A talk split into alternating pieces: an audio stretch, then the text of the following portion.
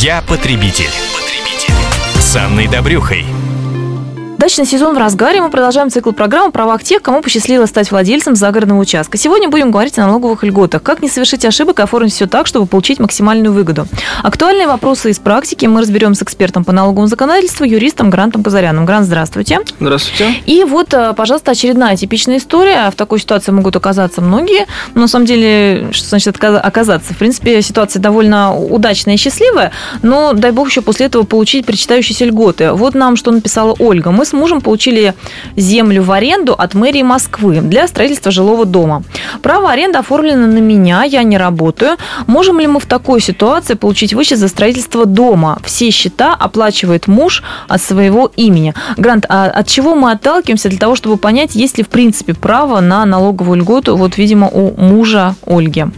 Ну, тут на самом деле несколько критериев. Соответственно, первый – это является ли гражданин налогоплательщиком по налогу на доходы физических лиц по ставке 13%, и, соответственно, производил ли он лично данные расходы.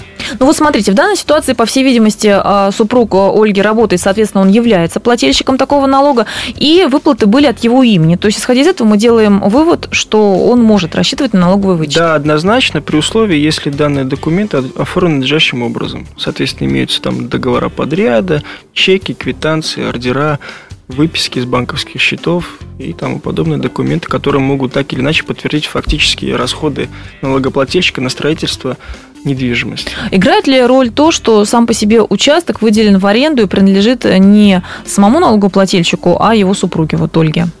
Я так понимаю, в данном случае как бы у нас граждане находятся в браке, и, соответственно, у них совместное имущество, и проблем нет никакой. Надо просто подать заявление о распределении права на вычет, и все.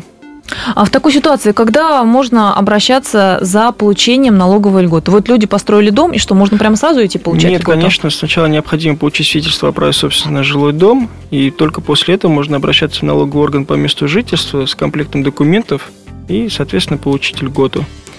При условии, если в предыдущем налоговом периоде были оплачены налоги, с которых и пойдет возмещение непосредственно. И какого размера у нас будет налоговый вычет? 260 тысяч рублей.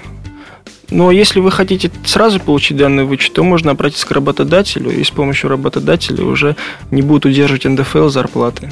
Ну, то есть это еще одна форма получения налогового вычета, когда мы получаем не живые деньги на руки, а когда у нас перестают э, брать зарплаты 13% налог. Вот эти нюансы стоит иметь в виду. А актуальную тему о налоговых льготах для дачников мы продолжим в следующих выпусках программы.